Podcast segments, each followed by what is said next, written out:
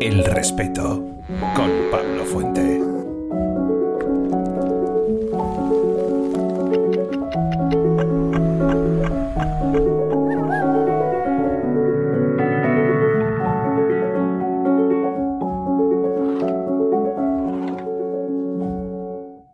Muy buenas noches. Cuando son las 10 y un minuto en la península, cuando son las 9 y un minuto en las afortunadísimas Islas Canarias. Hoy una semana especial que comienza hoy, como decía, eh, tendremos un programa especial esta noche que va, está comenzando justo ahora y tendremos otro programa el miércoles, eh, lo hemos movido del martes al miércoles por el partido de la selección española para que podáis ver tranquilos el partido eh, con Iñaki eh, Piñuel y ya sabéis que, bueno, os había prometido que volvería. Radio Respeto siempre vuelve cuando tenemos cosas que contar y sobre todo gente interesante que nos las cuente, que ese es nuestro propósito. La verdad es que la situación, bueno, pues eh, está dando otra vez un giro. Hay mucha gente haciéndose preguntas, por qué están los casos disparados, qué es lo que está ocurriendo en realidad, está funcionando la vacunación, va a haber un impacto en hospitalizaciones, todo, muchísimas preguntas que han ido llegando bueno, en redes sociales y en correos que he estado recibiendo durante los últimos días. Y bueno, aunque he estado más callado, sigo estudiando, sigo leyendo y sobre todo en contacto con personas que son al final las que saben, los doctores o, como esta noche, el catedrático de parasitología y profesor de inmunología de la Universidad de Valencia, Rafael Toledo, al que eh, sin más dilación voy a dar la bienvenida. Muy buenas noches, don Rafael Toledo. Muchas gracias por atender la llamada del respeto. Muchas gracias. Buenas noches. Encantado. Bueno, Rafa, eh, es un placer que estés aquí. Eh, hemos intercambiado algunos mensajes. a mí me llamó eh, bueno, te he estado siguiendo a lo largo de toda esta pandemia y sí que es verdad que hemos tenido, eh, o tú difieres de mis posturas en algún momento, eh, yo en algún momento difiero de las tuyas, pero siempre bajo un respeto y un lenguaje absolutamente educado y a mí, bueno, pues me pareció que sería muy, muy rico para nosotros, para seguir aprendiendo, pues tener tenerte hoy en Radio El Respeto y tener un punto de vista que a lo mejor difiere, eh, por ejemplo, del mío. ¿no? Yo te decía cuando estábamos probando el vídeo, veréis que hoy la imagen está así un poco rara, no, no, lo hemos podido solucionar, pero creo que se ve bien y creo que se escucha bien. Pero le decía a Rafa Toledo que, que lo importante eh, es eh, el debate y sobre todo seguir aprendiendo. ¿no? Ha habido alguien, Rafa, tú sabes que esta semana nos decía, Pablo, te has cambiado de bando. Eh, ¿Cómo invitas a Rafael Toledo? Yo le decía, yo solo tengo un mando, que es el de ayudar a las personas, y creo que Rafa también. Así que buenas noches. Buenas noches, muchas gracias. Creo que es importante, sobre todo porque estamos llegando a un punto de, de polarización de las posturas, de manicaísmo, de o estás conmigo o contra mí, que ni tiene lugar, ni tiene sentido, ni, ni siquiera es útil. O sea, está, no está contribuyendo en nada a solucionar estos temas y a poder llevarlos adelante. Entonces creo que es importante poder dialogar aunque se mantengan posturas alejadas, mm. intentando llegar a un acuerdo, intentando intentar siempre que, con razones y con una base científica o de conocimiento eh, intentar, en primer lugar, eh, acercar las posturas y también es importante que se entienda la postura del otro, porque a lo mejor eso nos lleva eh, a ese punto intermedio, más desplazado hacia un extremo o hacia otro, en el que todos podamos eh, adoptar una, actitud común y hacer un frente común contra la pandemia, o sea, que podamos combatirla de la mejor manera posible. Creo que es muy importante. Rafa, tenemos algún pequeño como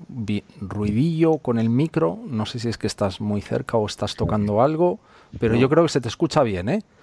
¿Se eh, escucha bien ahora? Sí, eh, no sé si hay o tienes algún micro colgado por aquí. No, no, no, no tengo nada. Bueno, pues vamos a ver porque de vez en cuando oímos como... Pero bueno, yo creo que, se oye bien. No te, ah. no te preocupes. ¿Ahora mejor? Yo creo que mejor. Sí. Es que hace mucho calor y tengo un ventilador. Ah, pues estaba el ventilador, Rafa. Eso es lo que era. Lo que pasa es que vas a empezar a sudar como un pollo. ¿eh? Nada, lo pondré de vez en cuando.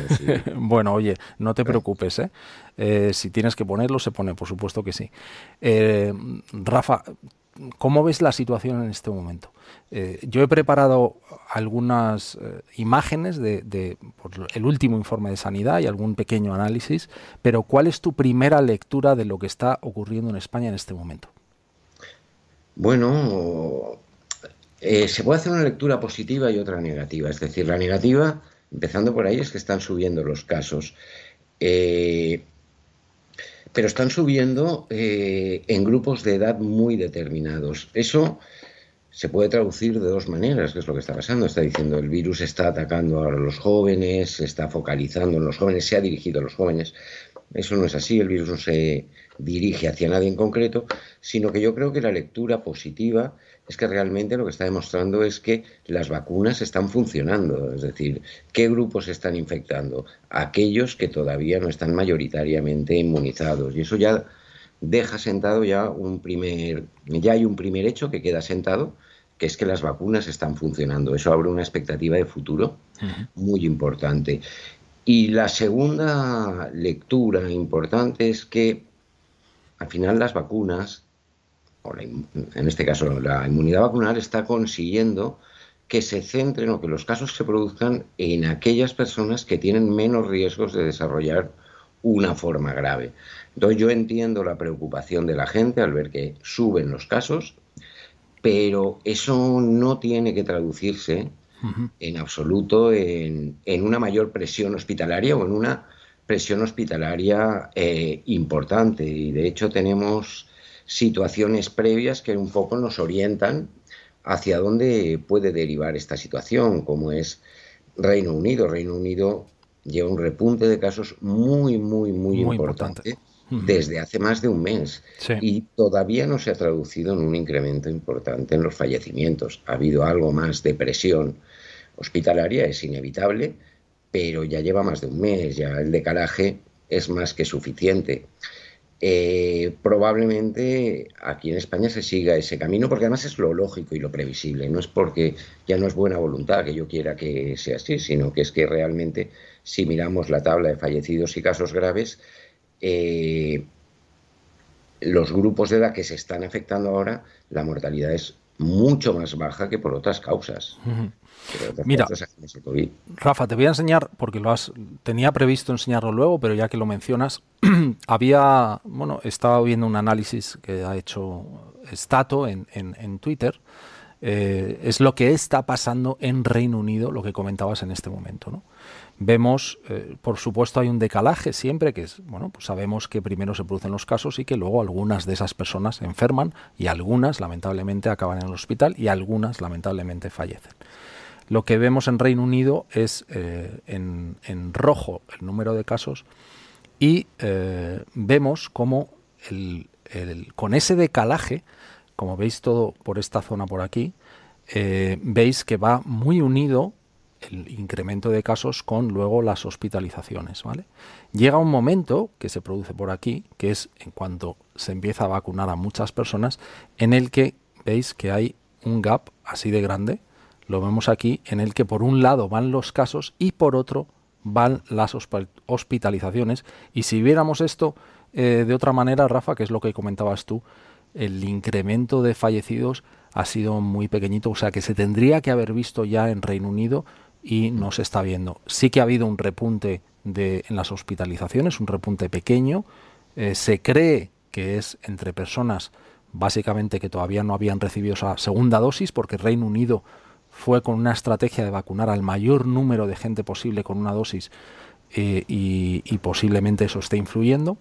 Eh, y posiblemente también otra, otra de las teorías que yo he escuchado, Rafa, es que la vacuna de AstraZeneca sea ligeramente menos efectiva contra algún tipo de variante, pero son todo teorías. ¿Tú crees que lo que hemos visto en, ese gráfico, Rafa, se va a repetir en España? Que, no, no, deberíamos ver un incremento de fallecidos, con lo cual estamos ante una fase pandémica distinta a las demás? Sí, yo creo que no se va a repetir, pero porque es que no tiene por qué cambiar. Es decir, nos, podemos nos podemos remitir a lo que ha pasado hasta ahora. Es decir, yo he estado, estuve ayer mirando porque porque me llegó la tabla de fallecidos por grupos etarios a lo largo de toda la pandemia y realmente las cifras en menores de 30 años eran puramente anecdóticas. Podemos pensar en mil causas que van a provocar eh, una mortalidad mayor. Eh, eso no tiene por qué cambiar ahora. Eso no tiene por qué cambiar ahora. Y luego tenemos también una serie de experiencias, incluso en España, que demuestran que, que puede ser así o que va a ser así. Es decir, por ejemplo, tenemos eh, las concentraciones, una serie de concentraciones que hubo el 9 de mayo, que se criticaron mucho. Eh, a continuación, las celebraciones de los dos finales seguidas de Copa. ¿no? sé si recuerdas que se celebraron y eso no se tradujo en un incremento significativo de casos. En esta, ¿qué ha, ocurrido ahora? Pues yo creo que, han confluido muchas variables. Una, la gente más joven todavía, porque yo creo que la gran parte de los casos actuales son debidos a, viajes de fin de curso. Eh, y, perdón, sí. No, no, no, no. Te estoy apoyando tu, discurso con el gráfico que lo, que lo veis aquí. estas líneas que puede ver las, las personas, este incremento aquí es el grupo de edad de 12-19 y 20-29, con lo cual parece claramente eh, focalizado en, como decías, en jóvenes. Y esto lo ha preparado mi amigo Diego Gómez Beck y vemos que la incidencia se centra básicamente en dos grupos, ese, ese 12-19, 20-29, donde se ven ese, ese importante número de casos, Rafa. Claro, ¿no? Y, ahora, ¿por qué se han destapado y no se destaparon el 9 de mayo? Probablemente, en primer lugar, porque haya más circulación del virus, pero luego, ya digo, aquí se han destapado muchos casos, muchos más que, en el periodo de mayo, eh, fundamentalmente porque se trataba de viajes. Y al ser viajes, los controles son mucho mayores que si uno no sale de su ciudad. Que en aquel momento igual se produjeron toda una serie de casos que pasaron desapercibidos. Sí y no fuimos conscientes de ellos. Y ahora hemos sido, porque a partir de, eh, a raíz de los viajes, se encuentra un caso positivo y a partir de ahí empieza el rastreo. Se están haciendo muchos cribados, ¿no, Rafa? Claro, se están haciendo muchos cribados y, claro, eso lleva a más casos, mientras que en aquel momento no se hicieron. Es decir, estamos hablando de grupos eh, etarios, de grupos de edad, que no ahora, sino durante toda la pandemia no han sido problemáticos. De hecho, yo estaba mirando el otro día las gráficas de Reino Unido en el informe 17 y, lo que era al principio en una pirámide invertida, eh, hablando de casos graves y de fallecimientos, hoy en día es un rombo. También, no aquí, en Reino Unido también. A ellos les ha afectado más todavía por lo que comentabas tú, que es que ellos en el mismo informe lo, lo detallan, o sea que sí que hay diferencia entre una primera y una segunda dosis, es decir, la pauta completa protege muchísimo más, Que, la primera dosis, en base a dilatarla, eh, a retrasar la segunda dosis y probablemente estén pagando eso. Probablemente estén pagando eso. Eh, Rafa, ¿qué, qué importancia le das tú a la variante Delta dentro de este incremento? ¿Crees que mucha parte de lo que estamos viendo es debido a esta variante?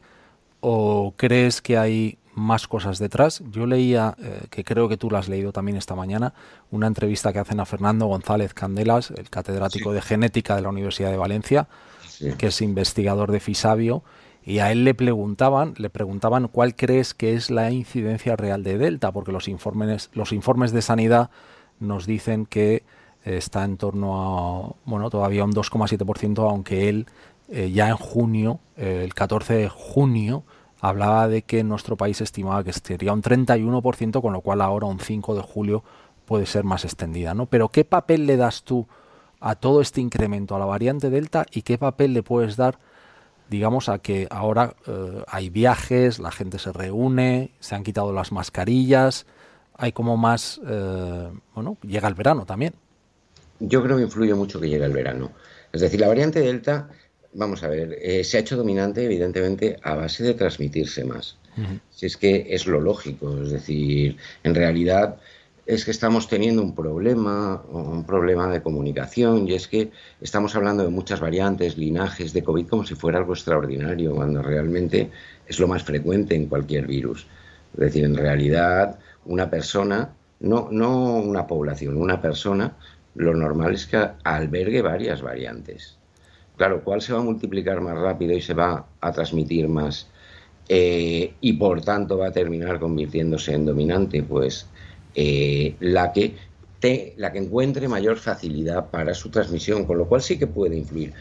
Pero cuidado, que hay que diferenciar lo que es la transmisión y lo que es la patología que pueda causar. Entonces, conforme van apareciendo eh, variantes nuevas, se disparan los casos. Ocurrió también en Reino Unido con la variante alfa en su momento, que apareció más transmisible que las otras formas, las formas clásicas, y también subieron los casos sin que ello implicara un empeoramiento de la situación sanitaria. Y después decayó y fue sustituida por otra. Y eso ocurre, es decir, el error es pensar que tenemos cuatro variantes cuando llevamos teniendo variantes desde el principio de la pandemia. Eh, hemos empezado a darle nombre después. Ya. Yo escuchaba, Rafa, hoy la, rueda de prensa de Fernando Simón eh, y decía que las hospitalizaciones, lo que se ha visto es que en una semana han crecido un 9%.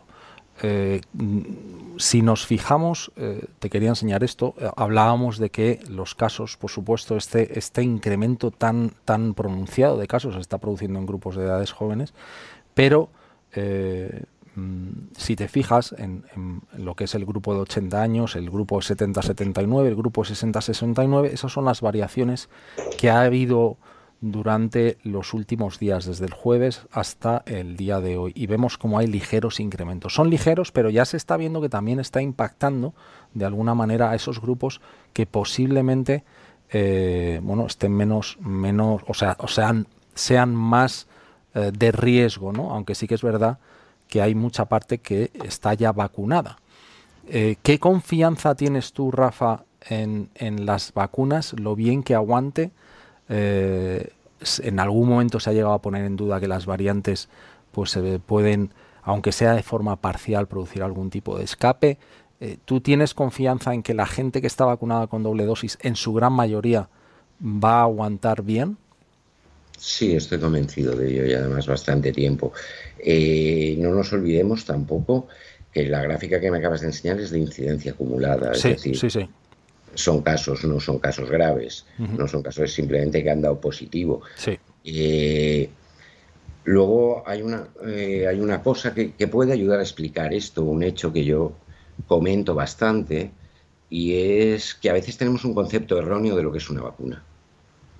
Es decir, eh, yo, por ejemplo, el concepto de esterilizante, de vacuna esterilizante o de inmunidad esterilizante, no hace falta llegar a la vacuna, yo creo que es un concepto que hay que revisar. Hay que revisar porque, porque lleva a la confusión. Es decir, una vacuna no es un frontón.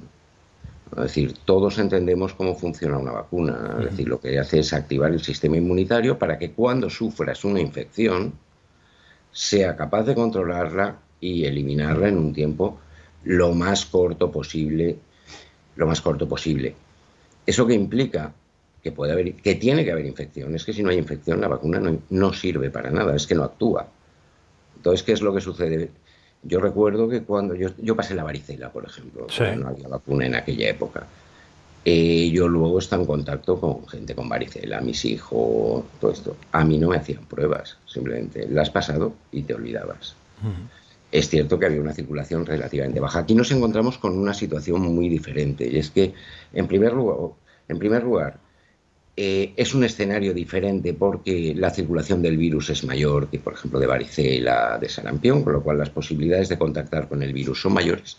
Y en segundo lugar, hay una presión diagnóstica mayor. Es decir, yo te he puesto el ejemplo de la varicela, a ti te hacían una prueba de la varicela si estabas vacunado o la habías pasado, solamente si tenías síntomas. Si no tenías síntomas, se veía vaquino. Claro, que aquí puede ser que no tengas ni síntomas. Ni síntomas, pero que en ese periodo desde que una persona se infecta hasta que la vacuna actúa y termina eliminando la infección, ahí está el virus dentro del organismo. Es decir, ahí más con una prueba tipo PCR lo vas a encontrar porque encuentras trazas del material.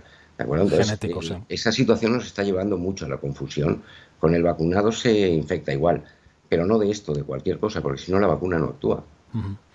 Otra cosa es lo que dure ese, ese contagio. Luego si quieres, luego si quieres hablamos de ello, porque, porque yo creo que tú eres de la teoría de que ese contagio, eh, una vez que estás vacunado, mm, va a ser relativamente liviano, ¿no? Sí. Incluso refuerza la refuerza la, la inmunidad provista por la vacuna. Es decir, porque amplía el número de antígenos. Es decir, tú piensas que la vacuna solamente está focalizada en la proteína S, en los epítopos de la proteína S. hay otros epítopos en todo el proteoma del virus que la vacuna no, no cubre, digamos.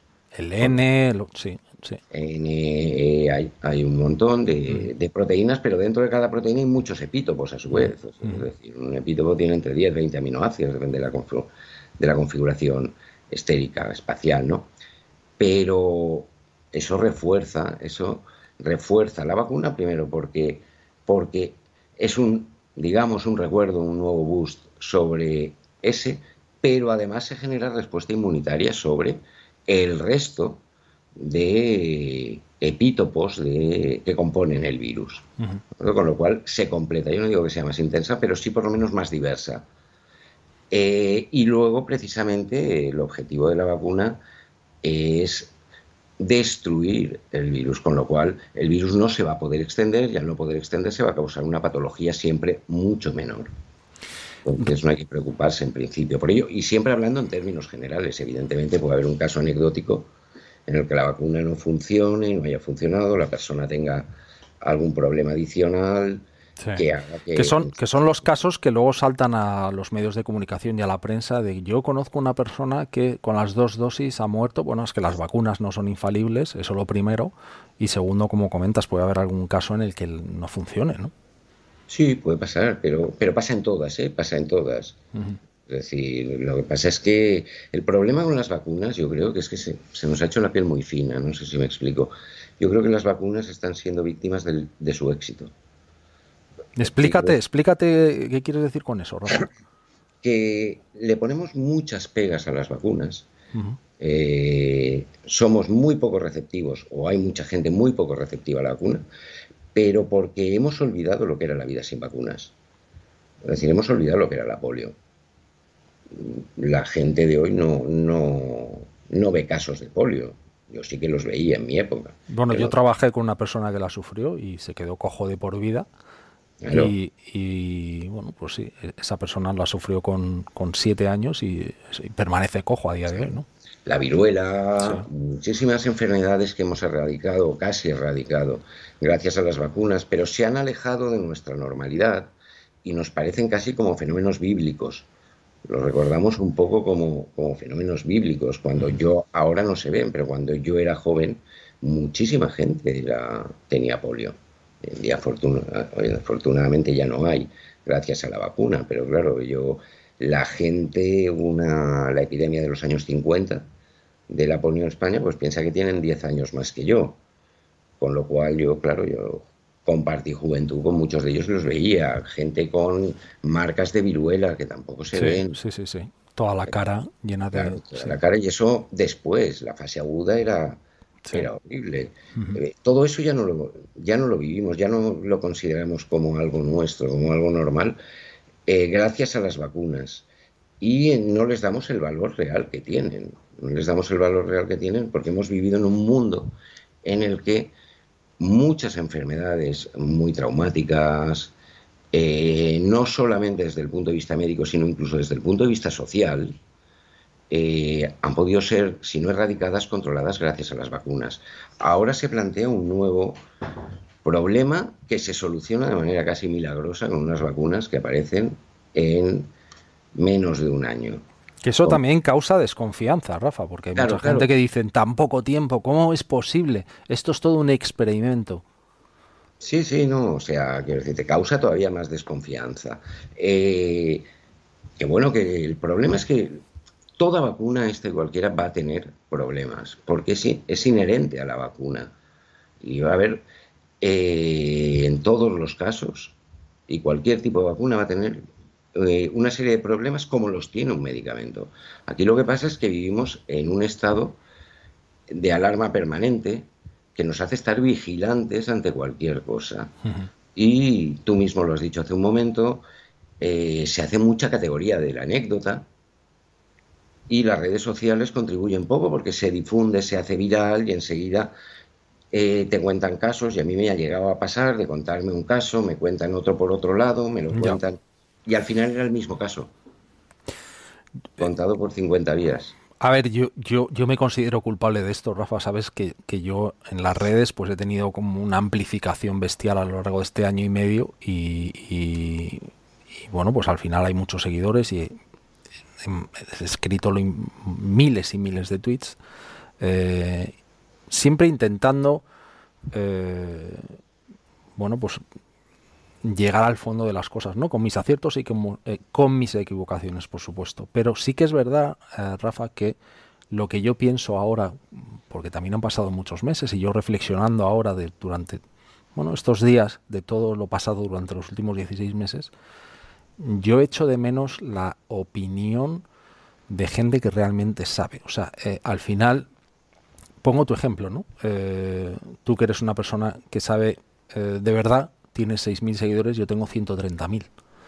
¿Cómo es posible que gente, inmunólogos de prestigio, virólogos, bueno, tengan digamos, tan poca voz comparado con, por ejemplo, la mía, ¿no? Que dices, eh, este tío, porque tú te podrías plantear aquí, pero ¿quién carajo es Pablo Fuentes? Este es un economista que se ha puesto a hablar de esto, no tiene ni puñetera idea que es así, comparado con alguien como tú que realmente sabe de esto, ¿no? ¿No echas en falta un poco que haya determinadas voces, aunque sean discordantes y luego pueda haber un debate, pero que sean las que hubieran tenido peso y que aquí ha habido una cacofonía gigantesca y que ha ocasionado que estemos donde estamos y que las cosas sean como son? Yo creo que eh, sí, ese problema se ha dado tanto en redes sociales, porque al final el problema de las redes sociales es eh, también mucha voluntad y trabajo. Es decir, hay gente preparada que podría tener más seguidores, pero que realmente eh, al final esa divulgación, ese manejo de datos no es su trabajo, requiere un Requiere mucho tiempo, eso es verdad que no le pueden dedicar. Entonces, eso es un problema. Sí que hemos vivido una cacofonía enorme de voces discordantes, de voces muchas veces demasiado estridentes eh, en medios de comunicación. En medios de comunicación. Y creo que, no se ha llevado una buena política de, en los medios de comunicación. Ese es el problema, porque muchas veces al final se ha pecado de de aportar visiones parciales, de aportar visiones parciales. Yo, por ejemplo, me llamado mucho la atención. Yo tengo una charla que he dado varias veces en la que una de las cosas de las que yo me quejo y me he quejado es que ha habido un debate único, un debate único. Es decir, a mí me ha llamado la atención en diferentes cadenas, no estoy hablando de una cadena, estoy hablando de todos, estoy hablando de radio, o sea, que iban seis personas a hablar del tema y los seis con la misma opinión. Me interesa mucho esto, Rafa, y por eso es una de las razones por las que te he traído, ¿eh? pero me interesa mucho este punto. Claro, y al final lo único que hacían es, eh, es retroalimentarse. Con lo cual, lo que empezaba en un punto uno acababa en un punto 100. Es decir, porque era pura retroalimentación. Y eso es un problema. A mí que hagan lo que quieran. El problema es que la gente que lo ve eso lógicamente no tiene capacidad para discernir lo que es cierto de lo que no es cierto, o mejor dicho, lo que es una media verdad de lo que es una verdad completa. Y entonces han asumido muchas medias verdades como si fueran verdades completas. Y en ciencia la media verdad tiene mucho peligro. Tiene mucho peligro y te puedo poner un ejemplo hablando de vacunas, que es que me llama la atención. Te iba, te iba a preguntar, vamos a, vamos a poner ejemplos concretos, si te, si te parece. Vale, pues un ejemplo que te iba a decir, se ha discutido mucho, yo lo he oído hablar de las el escape de las variantes, retomando un poquito antes. Un estudio realizado, además un preprint o un trabajo ya aceptado para publicación, que escapaba los anticuerpos, por tanto escapaba las vacunas. No, no es así. Es decir, al final eh, los anticuerpos son simplemente una herramienta que utiliza la respuesta inmunitaria. La respuesta inmunitaria no son moléculas que son los anticuerpos, sino son células y son las que los dirigen. La mayoría de esos estudios que hacen, lo que hacen es ponen el cultivo del parásito con suero de pacientes, es decir, solo anticuerpos. Evidentemente, si hay mutaciones, el anticuerpo no lo va a reconocer. Pero, por ejemplo, Rafa, hablando de ese ejemplo en concreto, yo eh, sabes que en mi programa han venido inmunólogos, tú eres profesor también de inmunología y posiblemente, posiblemente, de todo lo que yo he visto, yo creo que es lo más complejo es la inmunología, o por lo menos lo que yo pienso. ¿eh? Es un campo muy complejo. Y cuando tú hablas de ahora ese escape, o mal llamado, o como lo quieras, ¿no? porque al final puede ser un escape parcial, o lo podemos llamar de diferentes formas, pero eh, los inmunólogos que saben de verdad siempre han dicho oye, están las células T, la inmunidad celular es un tema muy complejo, se están mirando solo sueros, eh, eh, y eso ¿por qué no cala? ¿Por qué no cala ese mensaje de, ojo, no es todo eh, la alarma de esto ya no funciona? La vacuna se puede ir a tomar por saco. Porque es muy difícil, porque realmente la respuesta inmunitaria es muy compleja, es muy compleja y difícil de entender.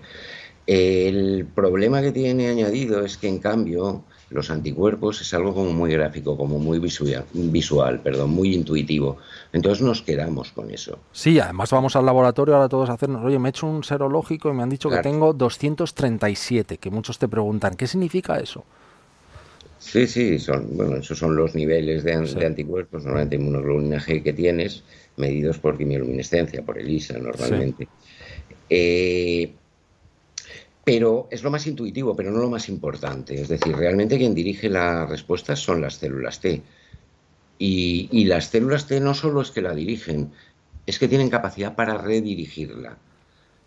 ¿Qué quiero decir? Que si, por ejemplo, imaginemos que ese tiene un epítopo, el que sea, y lo cambia en una de las mutaciones, evidentemente el anticuerpo anterior ya no funcionaba porque ya perdió complementariedad.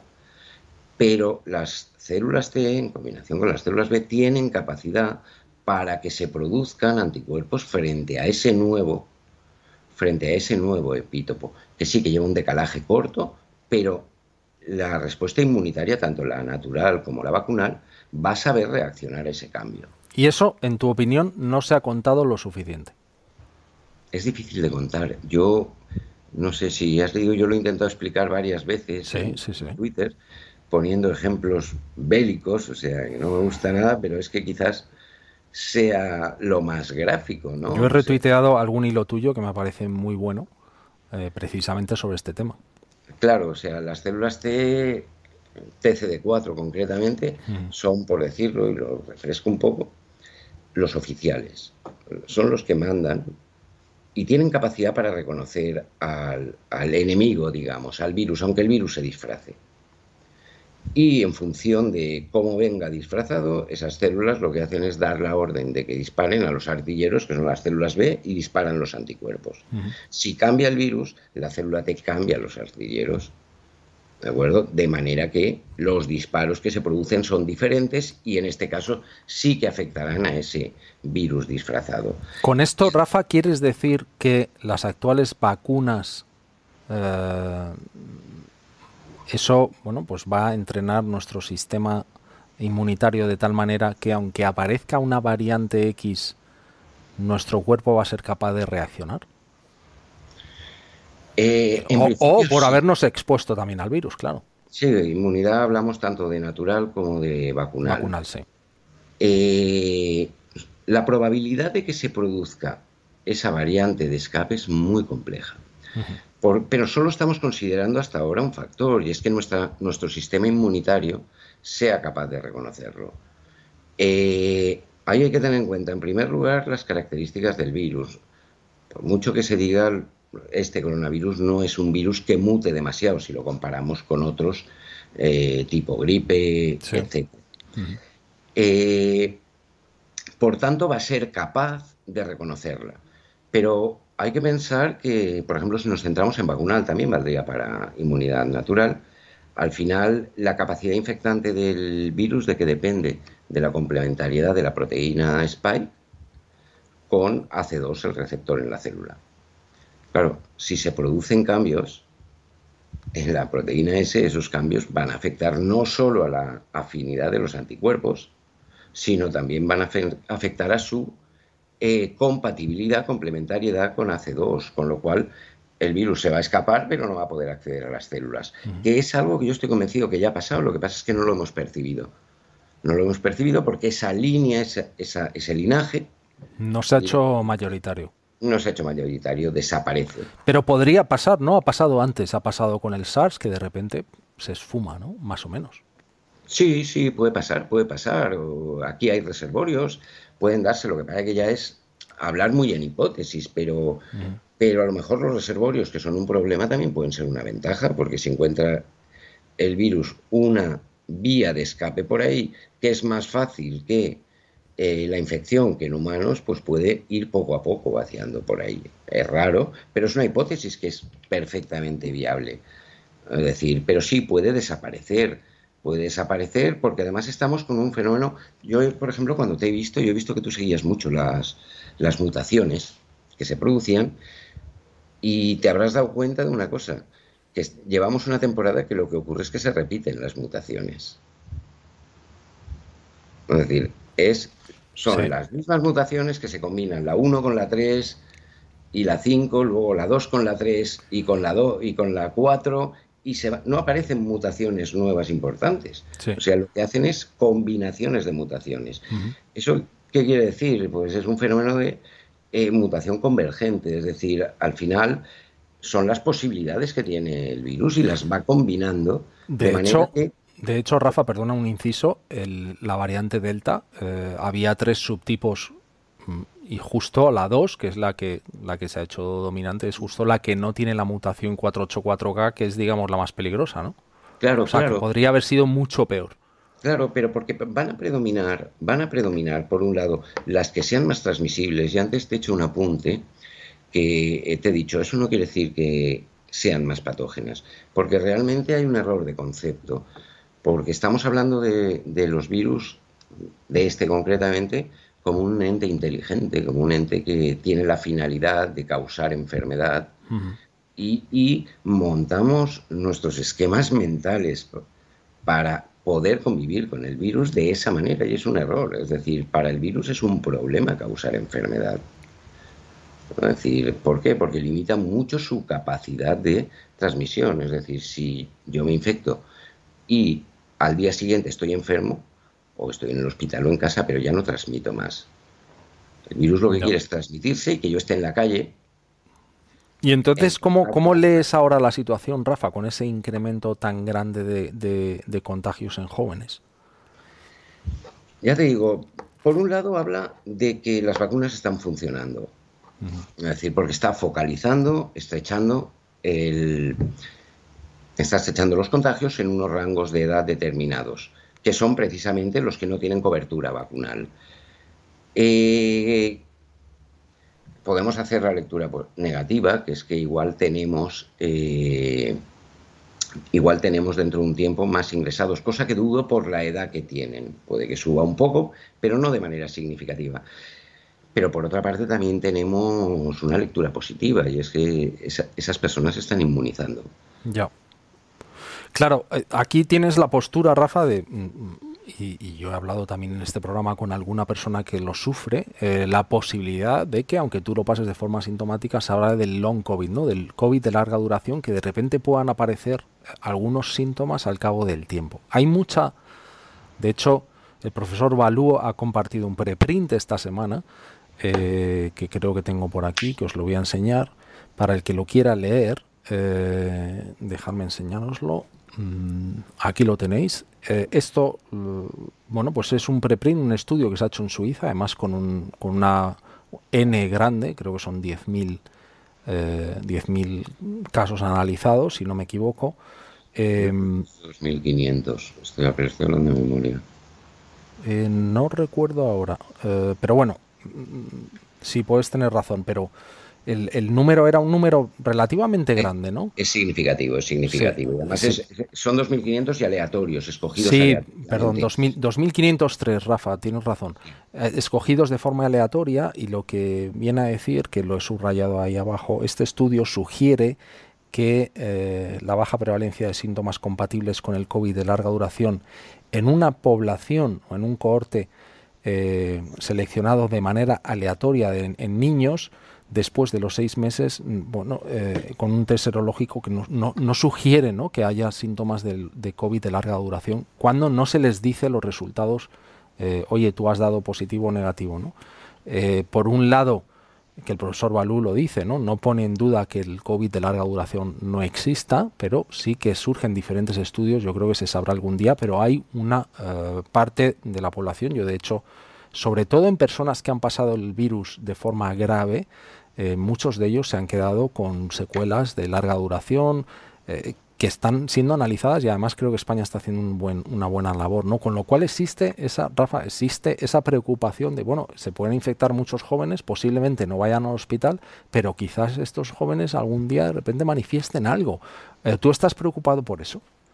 Vamos a ver, el, tema del long COVID es un tema delicado porque yo creo que lo primero que habría que hacer es definirlo.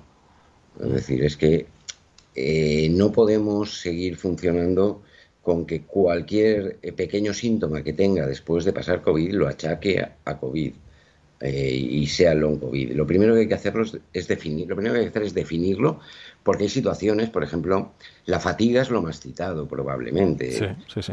Eh, la fatiga postviral es algo que ocurre con Epstein-Barr y ocurre con otras infecciones virales. No es nada extraño, no lo estoy negando, estoy diciendo que ocurre, pero que no es algo específico de COVID.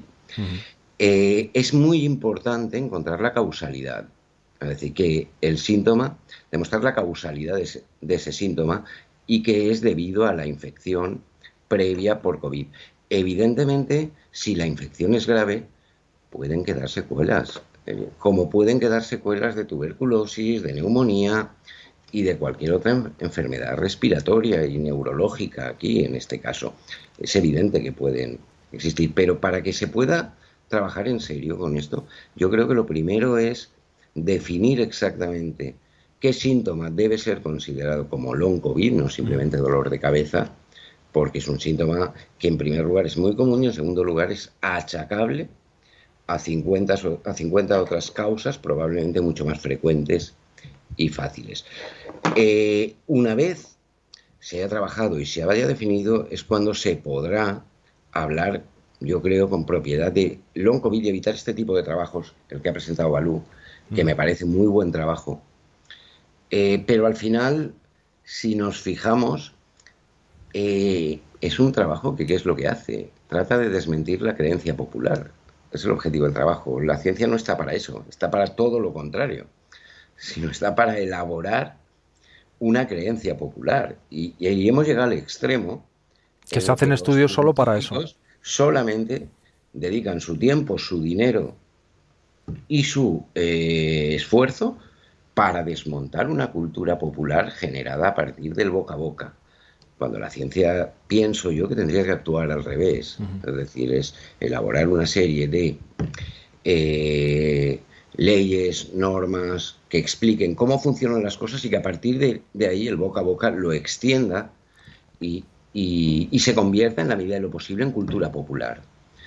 Pero aquí nos estamos encontrando en la situación eh, contraria. Ha pasado con el COVID y ha pasado con las vacunas.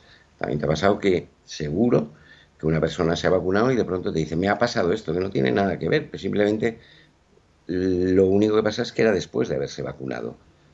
Y otras sí que han tenido problemas. O sea, es que el problema es que tienes que hablar con muchísimo cuidado porque el que diga esto parece que esté diciendo que niego que las vacunas hayan tenido problemas, cosa que hayan dado problemas, cosa que en ningún momento voy a decir.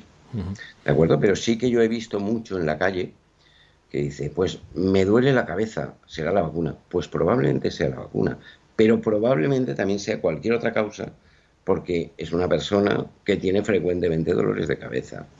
Y aquí está pasando lo mismo. Con el long COVID, seguida achacamos todo a, al COVID previo, cuando realmente yo no he tenido COVID y yo he pasado todo el día con dolor de cabeza.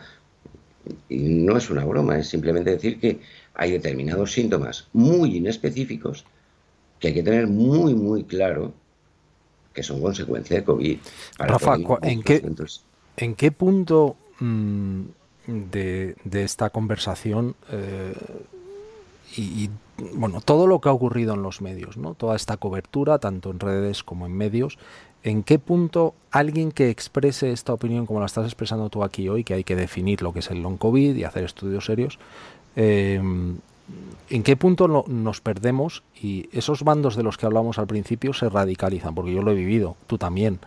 Eh, ahora habrá gente que esté escuchando esta entrevista, que tenga hijos y que piense, este señor eh, está diciendo una auténtica locura porque está poniendo en duda eh, que eso llegue a existir. Entonces, que, como que se radicaliza el discurso y a ti te pueden llegar a, llamar a negacionista, ¿no?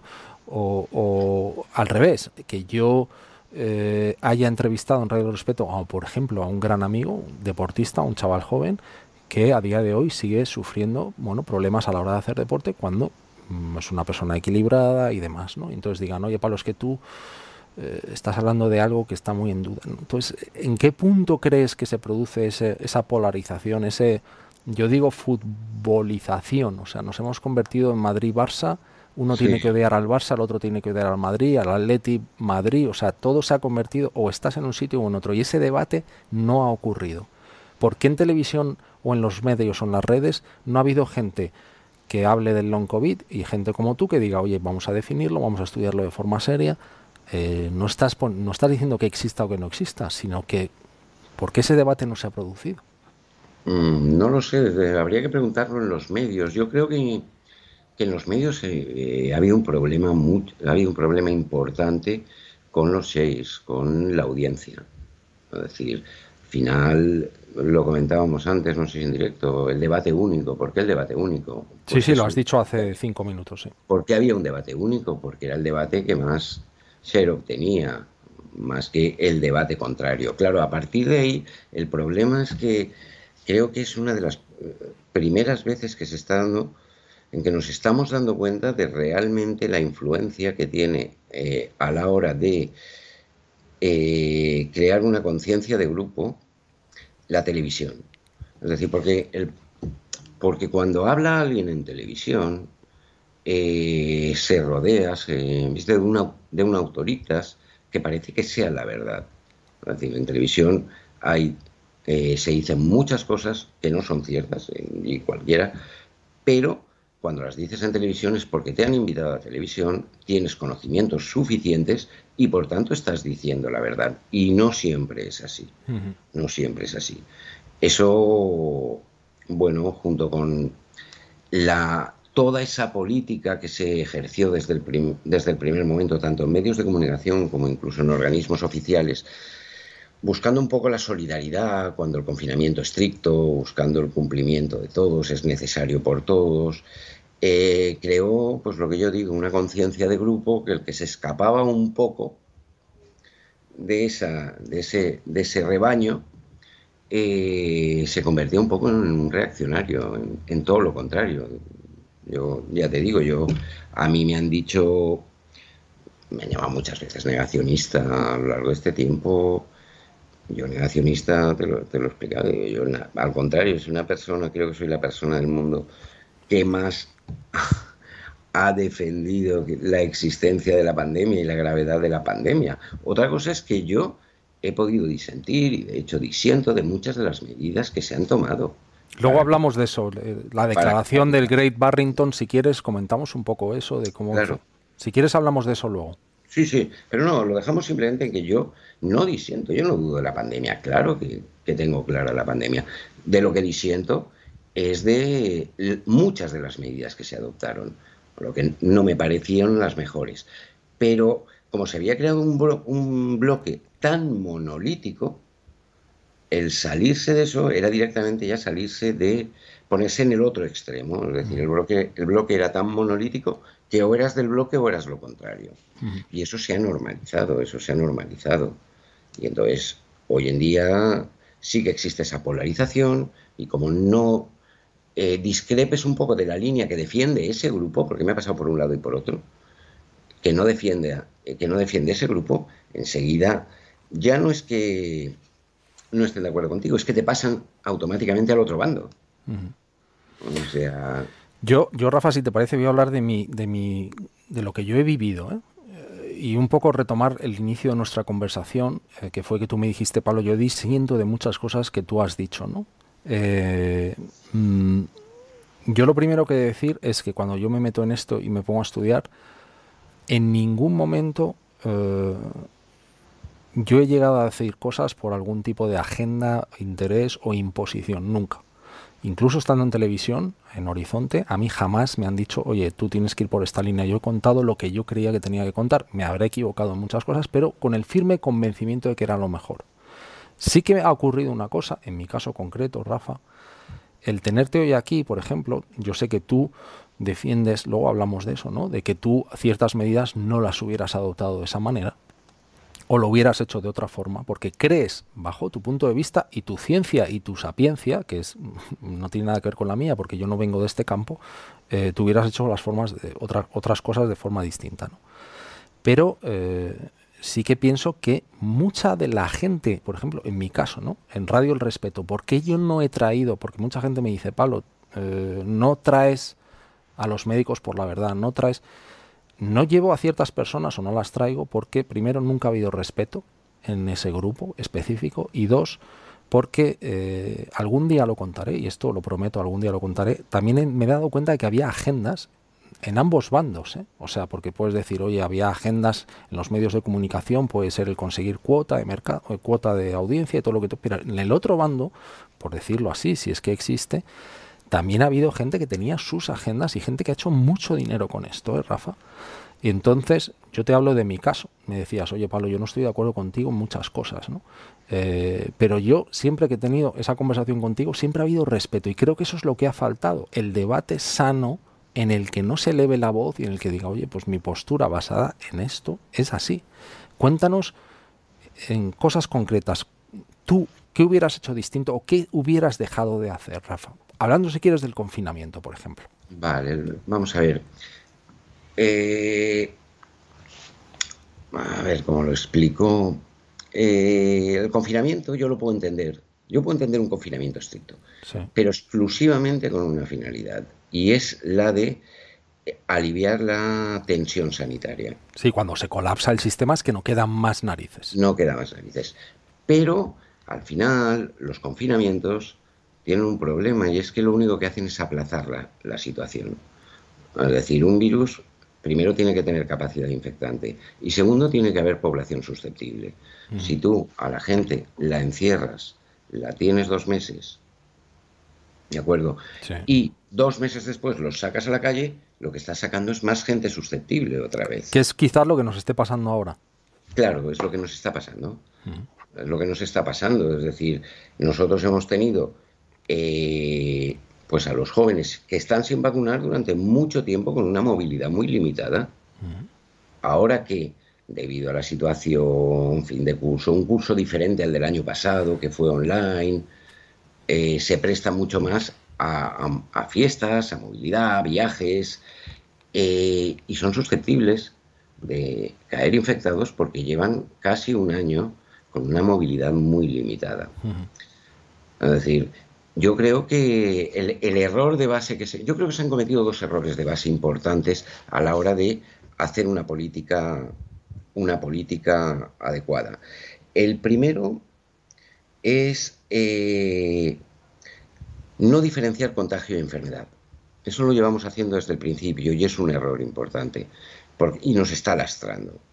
Y nos está lastrando. Porque realmente asumimos, lo hemos planteado de tal manera que asumimos que el contagio es lo mismo que la enfermedad y el contagio no es lo mismo que la enfermedad.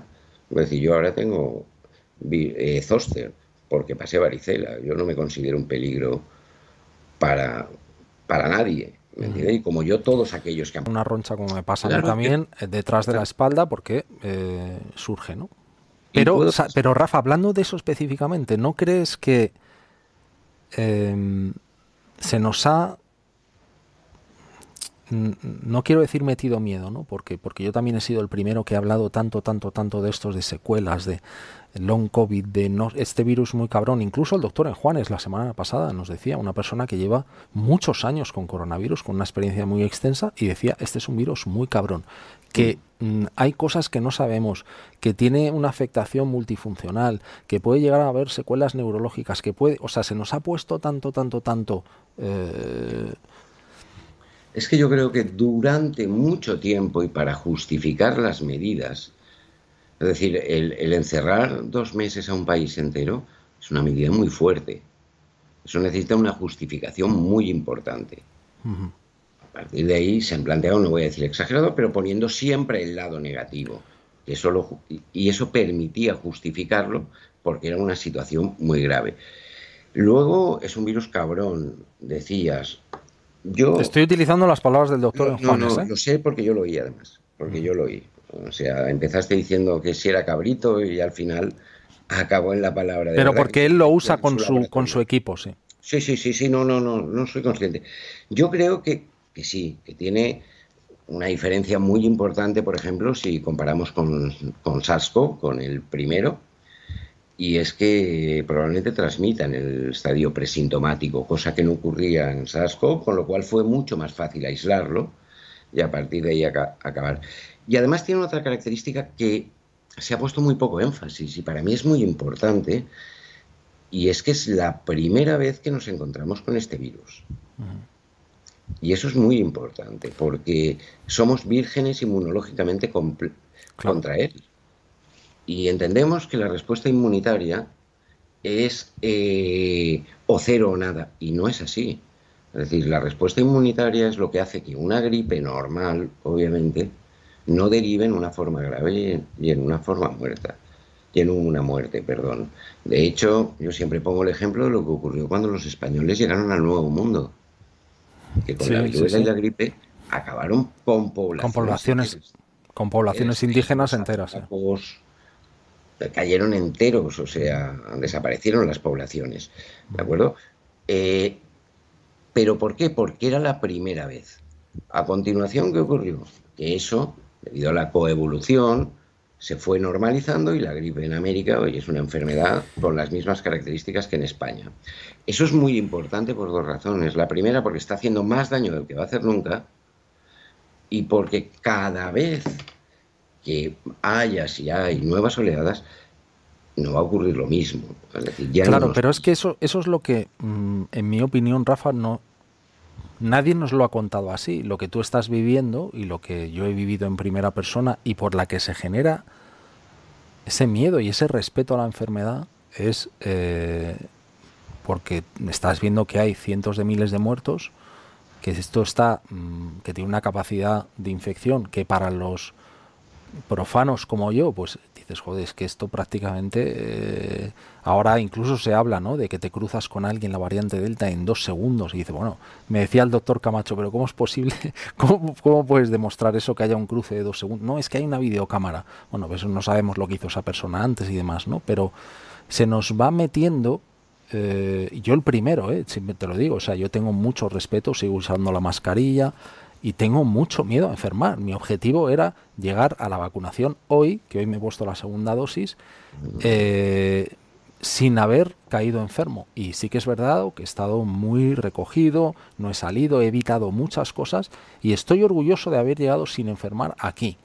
Ahora me planteo eh, todo esto que estás contando, ¿no? Es decir, eh, tú nos estás diciendo que esto es relativamente normal, entre comillas, porque es la primera vez que somos vírgenes a este virus, pero que no va a volver a ocurrir lo que hemos vivido. Pero tú también entiendes que tengamos ese respeto, como, porque claro, tú puedes tener esa visión basada en la experiencia, pero los demás, eh, ¿tú también entiendes ese miedo? ¿O no? Yo lo entiendo, lo entiendo porque, porque ya he dicho que uno de los grandes errores es la política de comunicación. He comentado antes que es que durante mucho tiempo estamos escuchando cosas, estamos escuchando lo que dice mucha gente eh, y son verdades a medias, no, son visiones parciales. Son visiones parciales. Es decir, por ejemplo, yo oigo continuamente, escucho continuamente, tú también, la capacidad de mutación del virus, bueno, la capacidad no es, no es infinita, y mucho menos sin alterar su viabilidad. Claro, la segunda parte, aunque parezca una tontería, es importante. Es importante. Aquí ocurre lo mismo. Es decir, yo he tenido discusiones, no debates, sobre si las vacunas inmunizan o no, que no inmunizan porque no protegen completamente. Digo, perdona, inmunizan, pero es que una respuesta al 100% no la vas a obtener. Al final, esto funciona como un equilibrio químico. Es decir, tú tienes un hospedador y un patógeno que uno empuja hacia un lado y otro empuja hacia el otro. ¿De acuerdo? Y, y, hay una pelea y al final gana uno. Al final gana uno, que es lo que pasa con la gripe. Tú pasas la gripe, pasas unos días malos, poco a poco el sistema inmunitario, porque realmente lo único que tomas es paracetamol, que es un analgésico, el sistema inmunitario va controlando al patógeno, ¿de acuerdo? Y finalmente lo elimina. Eso es la respuesta inmunitaria. Eso ocurre porque el sistema, en el caso de la gripe, porque nuestro sistema inmunitario, independientemente de la vacunación, tiene experiencia con ese patógeno. Pero con este no tenía experiencia. Con este tenía que montar el ejército, por decirlo de alguna forma. Y para cuando venía a montar el ejército, eh, los enemigos ya estaban instalados. ¿De acuerdo? Pero ahora ya mayoritariamente o bien por vacunas o bien a través de infección natural, ese ejército se ha montado. Con lo cual, aunque venga una oleada nueva el año que viene, probablemente sea mucho más suave a nivel de sistema sanitario. ¿Por qué? Porque los ejércitos, por decirlo de alguna forma, están ya montados y preparados. Es muy fácil de entender con el, con la bronquiolitis, con el virus respiratorio sincitial de los niños. Que ha, vuelto, que ha vuelto ahora fuera de temporada, digamos, entre comillas. Ha vuelto fuera de temporada precisamente porque no se ha desarrollado inmunidad durante todo este tiempo, con lo cual eh, vuelve fuera de temporada y costará que se regularice, costará que se regularice, pero se regularizará normalmente. Pero ya me refería a, la estructura piramidal, a cómo crece. Son los resfriados de los niños, los catarros que cogen de bronquios en el colegio. En el primer curso lo sufren y se pasan la mayor parte del tiempo en casa, con fiebre, con problemas. Los del segundo curso eh, lo cogen, pero menos, van perdiendo menos días. Los del tercero prácticamente se enteran y los adultos no lo coge nadie. Porque el ambiente es el mismo. El ambiente es el mismo. Ese proceso lo que ha hecho es ir preparando esos ejércitos, preparando al sistema inmunitario, de manera que cuando uno alcanza una cierta edad, ya tiene el sistema inmunitario preparado para controlarlo. No es que no se infecte, es que no se le manifiesta, porque el sistema inmunitario lo cubre y lo elimina. Aquí ocurre lo mismo. Es decir, la segunda vez que nos encontremos, cada uno de nosotros con SARS-CoV-2, si ocurre, tendremos el ejército preparado y por tanto hará que la infección sea mucho más rápida, mucho más leve y se transmita mucho menos también, porque al final hay menos carga viral.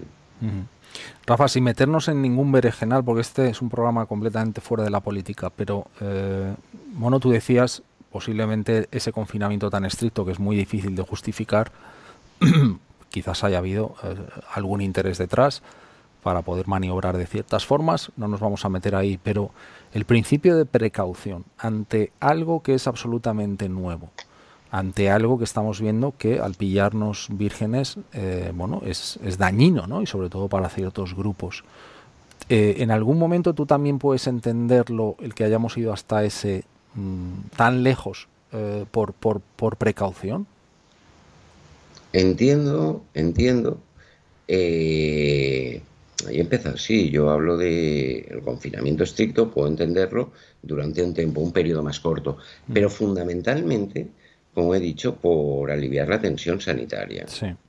Es decir, al final, lo único, aparte de eso, lo que estás haciendo es aplazando la situación.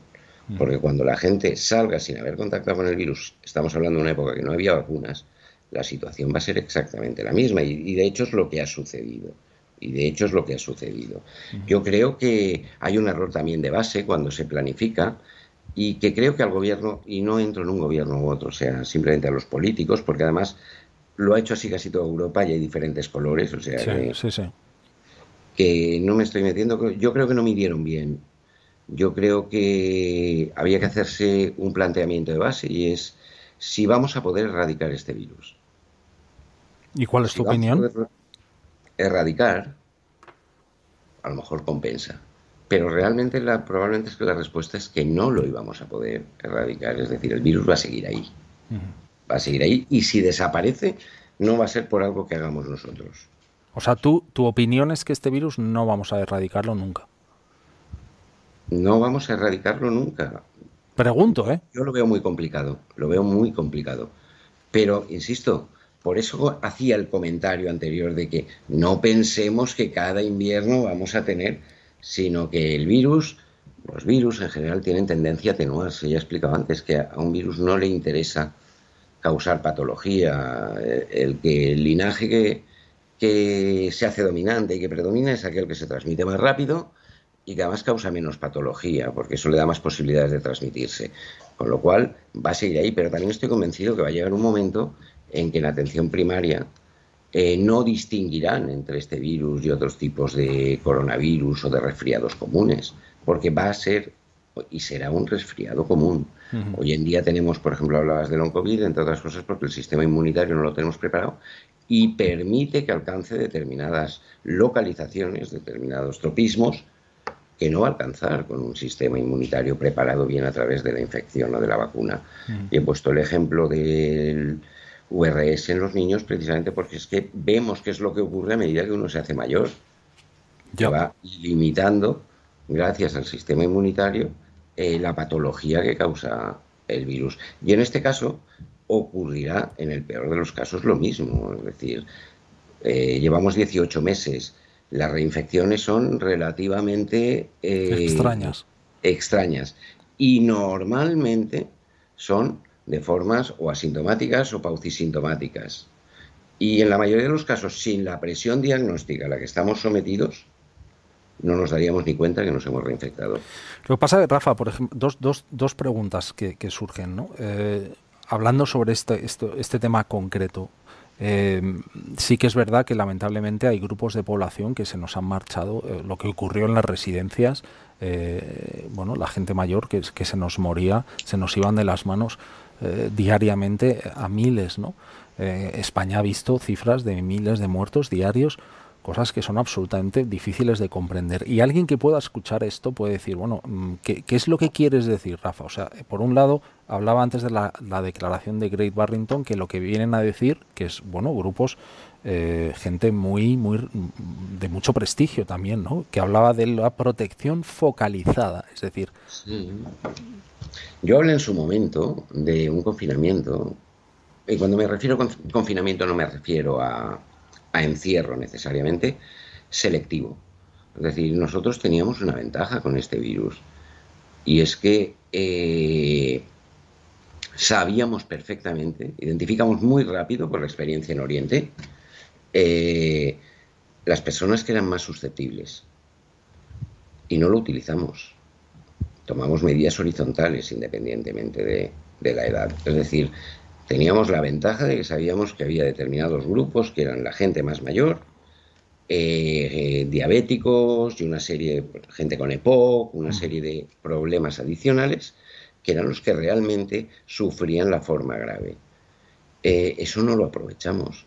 Es decir, el virus aprovechó nuestras características, pero nosotros no aprovechamos las características del virus, porque si este virus hubiera afectado en la misma medida a todos los grupos de edad, ¿qué hubiéramos hecho?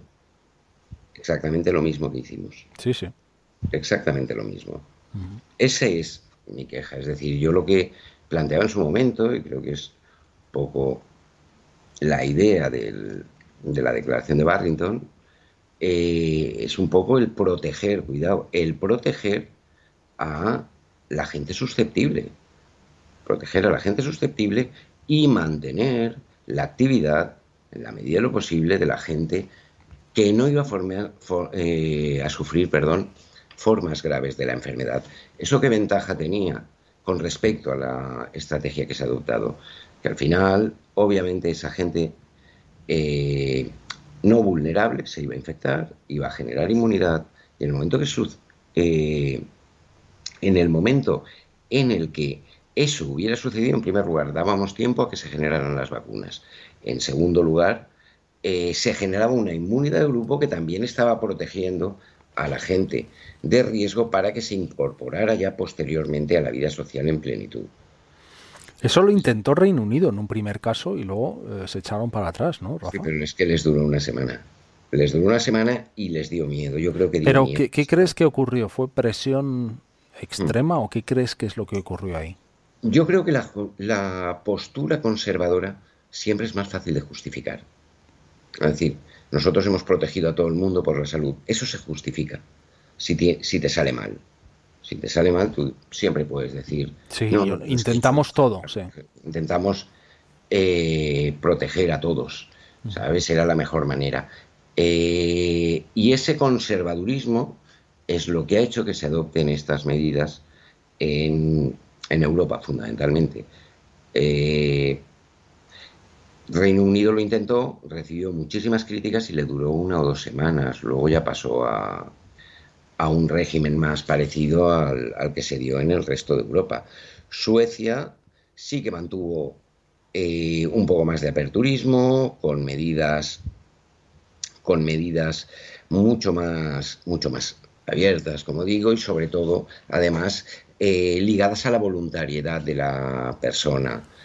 Eh, es cierto que Suecia es cierto que tiene un número mayor de fallecidos que tienen los países vecinos, no todos los del norte, porque si nos vamos a Letonia, Estonia... Sí, pero con Dinamarca y Finlandia sí que hay diferencias. que están labores sociológicos que la verdad es que se me escapan a mí.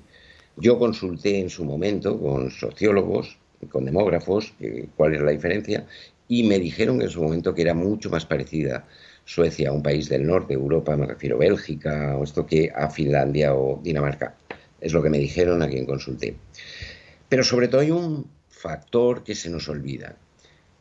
Y es que tienen un número similar o comparable, menor, pero comparable al resto de Europa, Europa del Sur, Europa Central, pero el coste social ha sido mucho menor. Y eso es muy importante. Es decir, tú me hablabas del principio de precaución. El principio de precaución o de cautela es fundamental, pero es igual de importante el principio de proporcionalidad. Y, se ha tenido mucho más en cuenta el principio de cautela que el de proporcionalidad. Y ese probablemente haya sido el gran error. Porque siempre, a mí se me ha tachado muchas veces de economicista por, por, defender eso, defender que había que, mantener un principio de proporcionalidad, pero también porque es fácil satirizar con eso. Porque enseguida te dicen, no, no, es que estás priorizando la economía. Bueno, priorizo la economía, pero cuando yo hablo de economía no estoy hablando de comprarme un yate o de que te lo compres tú. Estoy hablando de que hay que pagar la sanidad. Estoy, pagando, estoy hablando de que hay que pagar las pensiones. Estoy hablando de que hay que pagar la educación. Hay que pagar el desempleo. Mm te, escucho, Rafa, y voy reflexionando también, ¿no? Porque mi postura, sabes que ha estado muy en el otro sitio, ¿no? El de proteger la vida, eh, ser, bueno, precaución a tope. Eh, también un poco guiado por, por eso, ¿no? Porque yo quizás eh, valoro mucho más eso y, y he tendido, porque al final sin agenda ninguna, pero sí que es verdad que yo me he posicionado mucho ahí y entiendo que mm, donde tú difieres de, mi, de mis posturas va por ahí, ¿no? Entiendo. Sí, pero, pero yo tu postura la entiendo, yo tu postura la entiendo y mucho más con, lo que se ha escuchado en, en más media. Eh, que, básicamente era eso. Yo no sé muy bien por qué, porque esos niveles ya no los controlo, pero básicamente lo que se ha escuchado es eso. Y entiendo que puedas llegar a esa postura. Entiendo que, puedas llegar a esa postura. Eh, lo que me cueste, lo que me cuesta más es que esa postura se radicalice hasta el punto de que como yo no pienso igual. ¿Y, no crees, Rafa? Me llamen genocida, que me han llamado cuando realmente está, está pasando ahora con Balú, ¿no? que tiene amenazas, mm, bueno, pues Mengele, genocida, todo eso. Eh. Cuando realmente lo que yo, lo que parto es de la premisa de, que el, principio de proporcionalidad es muy importante y lo que hay que hacer es disponer una serie de medios que permitan minimizar las consecuencias, ya que no vamos a poder acabar con el virus. Porque además durante esos dos meses de pandemia, se hablaba continuamente, no sé si recuerdas, de vencer al virus, de acabar con el virus. Yo el primero, ¿eh? Pero es que yo sabía que no se iba a acabar y de hecho está escrito. Yo ya escribí un artículo en ese, periodo en el que decía, estamos cometiendo este error. Si estamos haciendo esto para acabar con el virus, no vamos a acabar con él.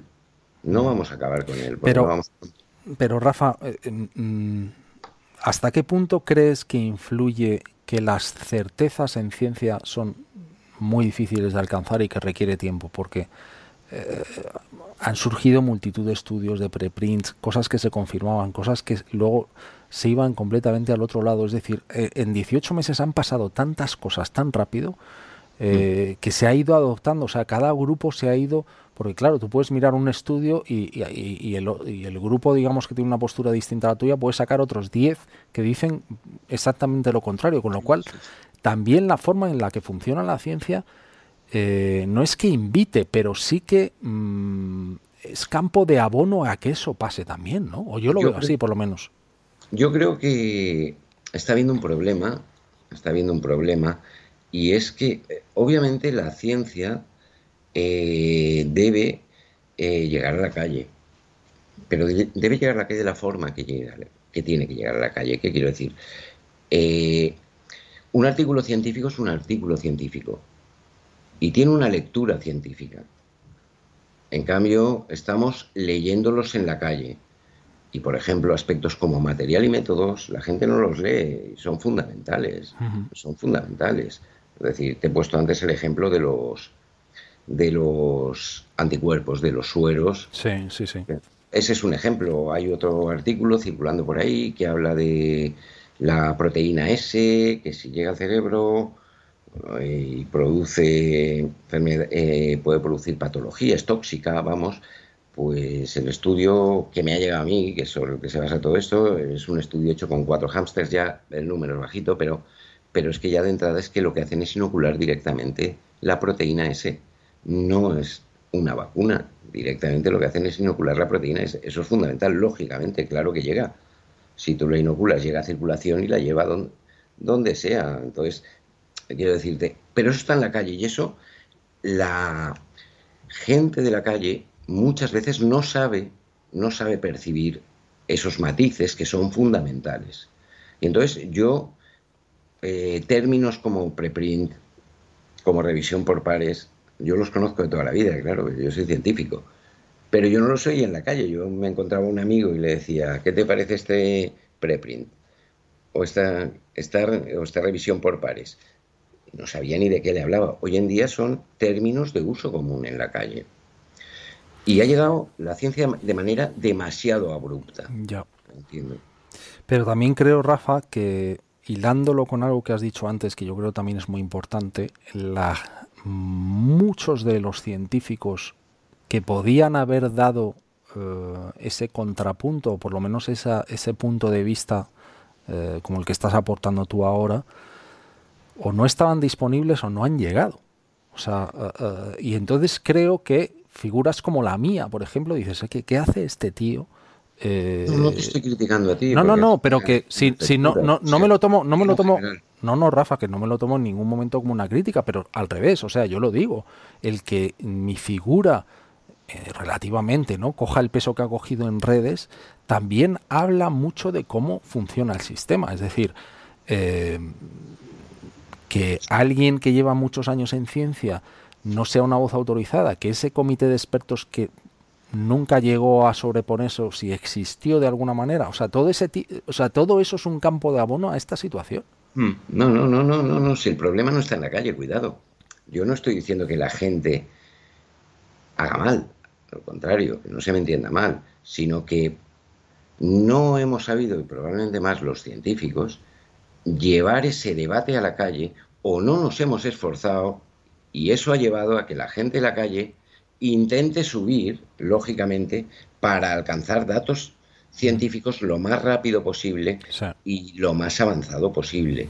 Pero eso tiene un peligro. Yo aquí no nadie, desde luego la gente no lo ha hecho mal. Si lo, ha hecho mal alguien son los científicos, cuidado. Y, y, les ha hecho llegar demasiado rápido. Yo empecé con este tema. Yo, bueno, yo tengo mi línea de investigación, de trabajo, y no había hecho nunca divulgación. Yo no había hecho nunca divulgación. De hecho, la cuenta de Twitter que utilizo mm, tenía 50 seguidores y básicamente la utilizaba para seguir o cosas de fútbol o de noticias, una especie de compilatorio. Pero cuando empecé a ver lo, lo que veía es cuando empecé yo a encenderme, es decir, no puede ser, se están entendiendo mal las cosas, hay que explicarlas. Y de hecho, si tú has seguido mi tele o mis escritos, son básicamente divulgación. Yo es muy raro que hable de un trabajo recién salido, o si hablo de un trabajo recién salido, lo que suelo hacer es tratar de explicarlo para que se entienda y lo pueda entender cualquiera. Es decir, porque considero que el papel del científico en este contexto no es explicar los grandes avances, que si una proteína es truncada puede que en un momento determinado produzca este efecto u otro. No, realmente es explicar de manera incluso burda a veces cómo funciona una vacuna y cómo funciona el sistema inmunitario. Para que entiendan que los anticuerpos, aunque lo lean, no es lo más importante, que se tienen que preocupar por si hay respuesta de células TCD4 y, que se entienda eso. Yo no puedo explicar en la calle cómo se elabora una vacuna, cómo se produce todo el proceso de transcripción del RNA. bueno, eso lo hemos contado, lo ha, contado Alfredo Corel maravillosamente, por Sí, no, no, no, pero eh, estoy hablando, es un ejemplo, o sea, puedes contarlo y puedes contar cómo actúan los anticuerpos, pero ya entrar en la en si son cuatro cadenas polipeptídicas unidas dos a Ahí pierdes a la gente. Claro, ahí pierdes a la gente. Entonces, yo creo que y, empecé así, o sea, tratando de simplificar y de aclarar aquello que os estaba interpretando mal o se estaba interpretando de forma parcial. Y es lo que he tratado desde el principio. Pero, y además presentar los dos lados, o sea... Sí, sí, Está todo en valenciaplaza.com, buscar por... Ah, creo, que, creo que es Valencia Plaza, ¿no? Valencia Plaza, Rafael Toledo, bueno, buscar el autor. De Valencia Plaza y sale el listado de artículos que empiezan en, en marzo de... Está todo ahí, valenciaplaza.com, buscáis a autor Rafael Toledo y vais a ver todo el listado del trabajo de Rafa desde el inicio de esto, ¿no? Prácticamente. Sí, empezó en marzo, el primero creo que es de marzo del 2020. Rafa, ¿qué te ha parecido la ausencia de estrategia de vacunación de vulnerables cuando se ha primado a ciertos colectivos, eh, aparte del tema de la edad, ¿eh? pero ¿qué te, ¿qué te ha parecido la estrategia de vacunación? Yo ahora ya como, bueno, como al avanzar la vacunación, al avanzar la vacunación, eh, al final se solapa, pero yo recuerdo que me hacía cruces cuando faltaba gente mayor por vacunar y estaban vacunando a determinados colectivos que lo reclamaban porque en base simplemente a que estaban en contacto con gente, pues todos estamos en contacto con gente, es decir, eh, entonces, eh, a mí me costó mucho, me parece que no se debía haber dado prioridad a esos grupos, haber cerrado los grupos de gente mayor y de gente susceptible, hablo de mm. gente diabéticos, obesos, etcétera, haber completado esa, la vacunación de esos grupos y a partir de ahí empezar a vacunar a otros colectivos, ya en función de eh, las características laborales. Mm. Yo estoy dando clase a diario yo terminé de vacunarme la semana pasada. Yo me vacuné por edad, no me he vacunado por, por, ser profesor en la universidad. Lo que preocupa, Rafa, es, mm, lo, estoy señalando aquí en rojo, eh, este es el grupo de edad 60-69. Veis que eh, toda la parte en amarillo es gente que está esperando a su segunda dosis. Un grupo de, muy vulnerable, eh, como sabemos, ¿no? Y hay, y hay todavía, bueno, pues prácticamente dos millones de personas que están en esa situación. Ese es el gran peligro, ese es el gran peligro de la subida de casos que está habiendo ahora en jóvenes. Ahí lo quería hilar con eso, eh, porque, mm, sabes, mira, una de las personas que creo que, para bajo mi punto de vista, hace unos análisis, yo creo, bastante mm, balanceados de la situación, es eh, eh, bueno, la cuenta de Twitter de News Reputation, ¿no? Eh, y, Francesc Puyol, y hablaba que a él lo que le preocupa es precisamente esos grupos, ¿no? que estamos viendo un incremento de casos bestial en la gente joven, pero que a él le preocupa la incidencia en esos grupos de gente que todavía no está vacunada. Claro, el problema, el problema de los de esos casos que se están dando en jóvenes es que lo que están haciendo es subir el nivel de circulación del virus, con lo cual eh, es más fácil que alcancen a una persona vulnerable que con un nivel de transmisión más bajo. Entonces, pienso, es lo que te digo, o sea, que esos grupos de gente mayor, a partir de 60 años, deberían estar ya con las dos, con la pauta completa desde hace mucho tiempo y después ya pasar a otros grupos más jóvenes que sí, que pueden tener eh, problemas porque eh, trabajan cara al público, pero, pero aunque trabajen cara al público, el riesgo que tienen de sufrir una forma grave de la enfermedad es mucho menor. Em, ¿Qué harías en este momento, Rafa? Eh, precisamente por lo que acabas de decir. Hoy decía Fernando Simón que se pueden replantear el tomar medidas más restrictivas, que incluso se pueden replantear el volver a implementar la mascarilla en determinadas circunstancias. Eh, con todo lo que tú sabes y con tu análisis, ¿qué, ¿qué, harías tú? Yo, en primer lugar, lo que acabamos de decir, que es terminar la vacunación, las pautas de vacunación de la gente de riesgo. Está claro. Y a partir de ahí iría progresivamente incrementando, o sea, abriendo y limitando restricciones, eh, de manera que el, el, virus fuera circulando entre gente más joven que no plantea riesgo y que además al final lo que estamos haciendo, porque ya digo que casi todo tiene dos lecturas y muchas veces vemos solo una, es decir, se infectan los jóvenes, puede haber algún caso grave, pues lamentablemente lo va a puede que se dé, mm. lo habrá, eh, pero paralelamente que estamos, estamos eh, incrementando la inmunidad de grupo y protegiendo también a los grupos más mayores y más menores, porque eso sí que va a parar la circulación del virus. Eso sí que va a parar la circulación del virus. Yo creo que es fundamental, es decir, plantearnos ahora mascarilla en exteriores sí o no, me parece un debate estéril, o sea, si es útil hay que llevarla y si es inútil no hay que llevarla. Es decir, no entiendo que sea útil o no útil por temporada, por temporadas, es decir, la mascarilla en exteriores probablemente, yo la llevo, eh, la he llevado siempre cuando ha sido obligatorio y ahora la verdad es que muchas veces ni me acuerdo. Eh, pero eh, el debate no es, el debate es, ¿ha sido útil o no? Realmente los sabemos que en situaciones normales, no estoy hablando de un partido de fútbol, de una masificación, la transmisión en espacios abiertos es prácticamente residual. Es prácticamente residual. Entonces, si se dan esas circunstancias, ¿para qué la llevábamos y para qué la tenemos que volver a llevar? Si es residual me da un poco a veces al final la sensación de que lo voy a hacer para que se note que estoy haciendo algo. Eso es algo que, estamos haciendo mucho.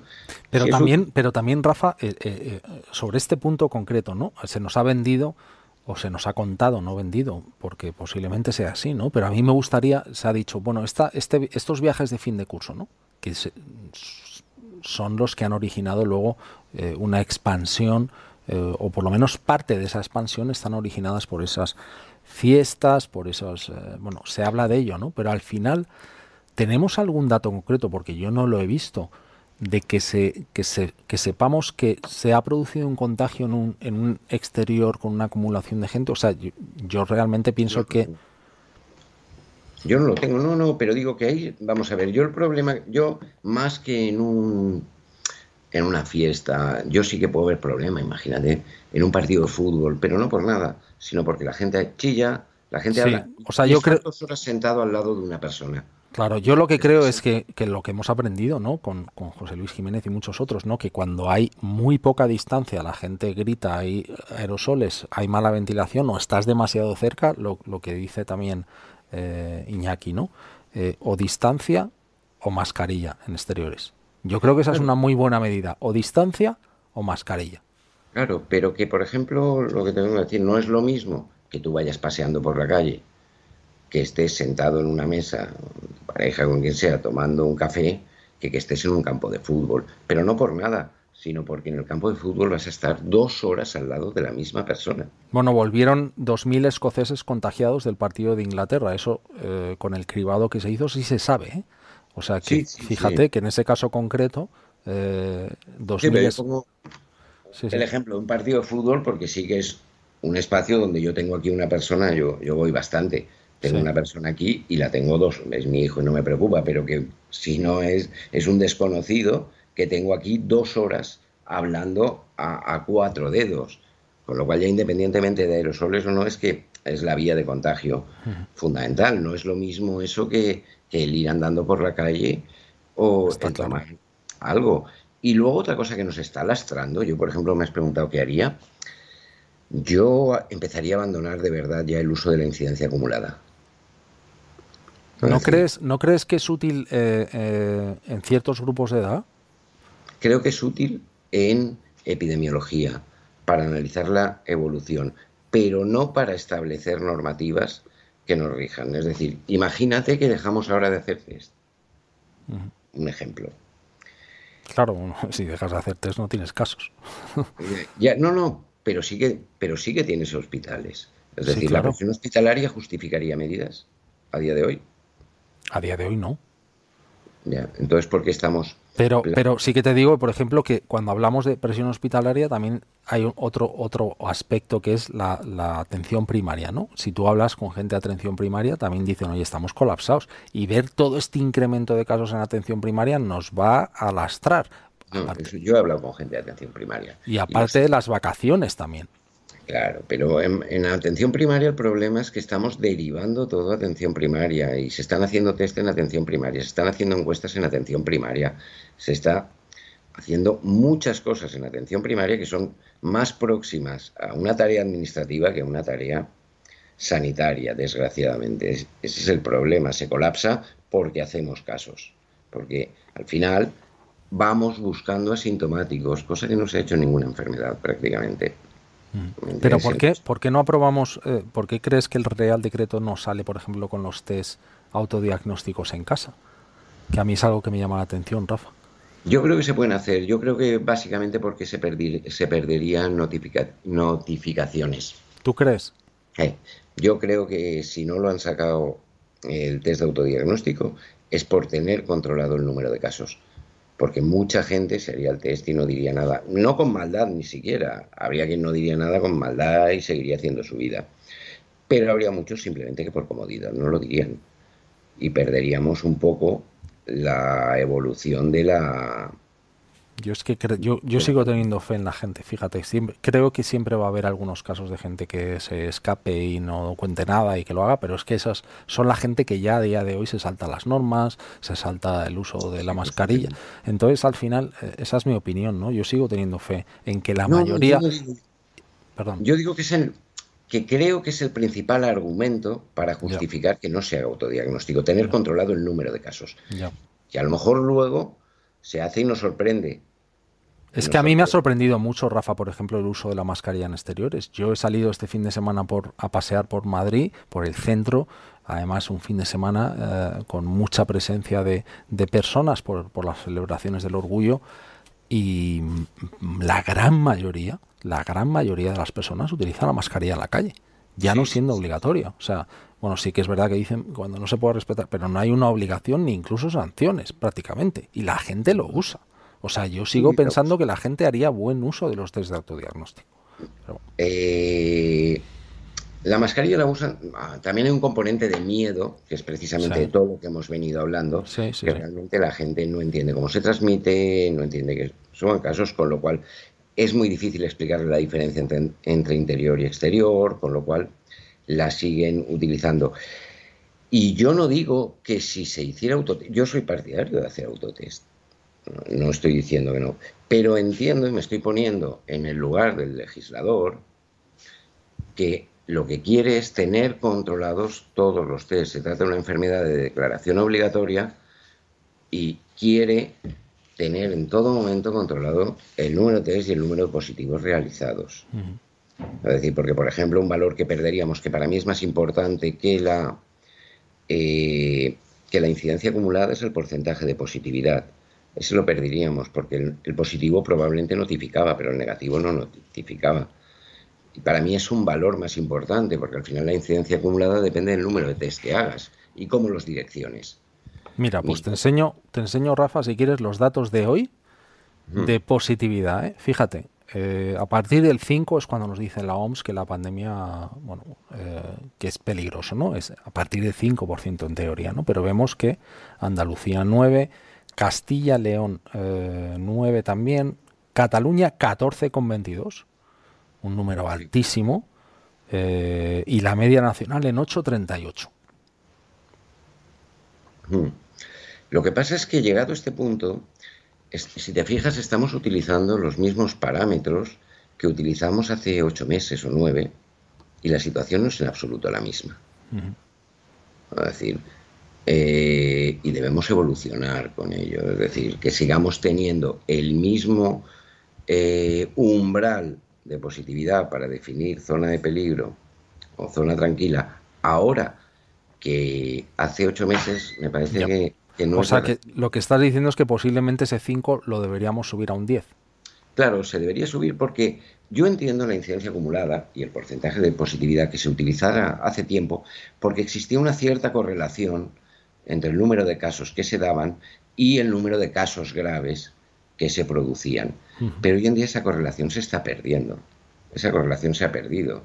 Es decir, se producen infecciones, no casos graves. Ya. O muchos menos. Entonces, seguir manteniendo los mismos criterios, no modificar los criterios, me parece que nos está lastrando a la hora de salir de la situación. Porque realmente no tenemos presión hospitalaria, lo hemos comentado hace un momento. Pero en cambio muchas comunidades autónomas se están planteando la posibilidad de volver a imponer medidas restrictivas. Sí, cerrar antes. Por contagios solamente, por contagios. Que probablemente la mayoría, muchos más que ocurría antes, no van a devenir en una forma grave de la enfermedad.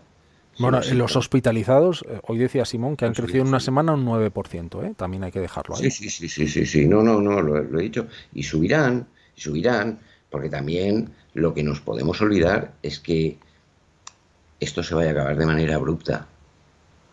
Es decir, esa separación que se produce entre que se produce entre los casos y los casos graves se irá separando cada vez más. Se irá separando cada vez más. De momento hay que pensar que siguiendo la, la secuencia de eh, la secuencia, perdón, de vacunación que hemos hecho, lo primero que hemos limitado son el número de fallecidos. Eso se ha reducido ostensiblemente. A continuación, el de hospitalizados en UCI, que se sigue bajando, ese sigue bajando, un ritmo lento, pero sigue bajando. Y luego el último, el de hospitalizados, que ese, claro, ahí ya entras en una interfase de edad, sabes, que hace que todavía haya mucha gente que puede entrar en hospital que no está vacunada con la pauta completa, porque entras en una eh, entras en ese, esa zona poco definida, esa zona fronteriza, ¿sabes? Donde quedan tanto a un lado como a otro, mucha gente sin vacunar. Claro. ¿Qué opinas de la necesidad de fármacos? Eh, esta es una pregunta que, que, me manda el doctor Carlos Prada. Aparte de las vacunas, molnupiravir, interferón beta subcutáneo o intranasal, eh, para ello sería necesario detección y tratamiento temprano. ¿Qué opinas de todo eso? Vamos a ver, la pregunta concreta es ¿qué, ¿Qué opinas de... la necesidad de fármacos activos aparte de las vacunas? Eh, ojalá, ojalá, sería probablemente lo mejor. Y además pienso que el interferón, que lo ha comentado, es una buena vía, porque al final las formas graves eh, derivan normalmente de efectos en la expresión de interferones de tipo 1 y también de eh, gamma posterior que puede tener alteraciones. Sería fundamental. Lo que pasa es que el desarrollo de fármacos antivirales es bastante, bastante complejo. Hay pocos tratamientos, normalmente son paliativos, inhibidores de la replicación y, y es complicado, pero desde luego un tratamiento sería la solución sería la solución y además la solución más aséptica. Ya digo, yo pienso que la detección temprana es fundamental y a partir de ahí tratamientos con fármacos tipo interferón podrían ser muy útiles y, y es una vía a explotar. Yo, yo pienso, por ejemplo, que la vía de las vacunas está bastante avanzada y ya entra en, entra en una dinámica que irán mejorando, se sabe cómo mejorarlas, se sabe qué otros aspectos se pueden mejorar, pero en cambio sí que se ha abandonado mucho el desarrollo de farmacéuticos de fármacos antivirales que pueden ayudar mucho, sobre todo además en personas mayores, con inmunosenescencia, eh, y que puede ser muy importante. O sea, creo que la línea potencial ahora, incluso más que las vacunas, las vacunas ya han alcanzado un nivel que un nivel importante y además ya digo que ya entran en esa fase de retroalimentación, de voy a mejorarla porque quiero mejorarla y ya los mismos laboratorios saben cómo hacerlo. Eh, desde la Administración se debía potenciar eh, el desarrollo de medicamentos antivirales que además se pudieran aplicar para esta, para esta infección en concreto y también para otras. ¿Vacunación niños, sí o no? Yo personalmente la veo innecesaria la veo innecesaria de momento. Yo no, vamos a ver, eh, podría tener sentido planteárselo en otras circunstancias, cuando por ejemplo los padres, los maestros no estuvieran vacunados, pero estando ellos ya vacunados, yo me parece innecesaria. No es que sea peligrosa o considere que sea peligrosa, simplemente me parece que es innecesaria y esas dosis pueden hacer falta en otros sitios, lo hablábamos antes, eh, vienen en esas personas que de grupos de riesgo que todavía no se han vacunado o, o incluso en otros países donde, donde hay carencia de vacunas y esto es importante porque al final van a actuar como reservorios del virus si no hay unos niveles suficientes de vacunación. ¿Qué porcentaje, si es que existe, Rafa, consideras eh, para esa inmunidad de grupo que tendremos que alcanzar como país si es que, repito, eh, si, si, crees que todavía es relevante? Eh...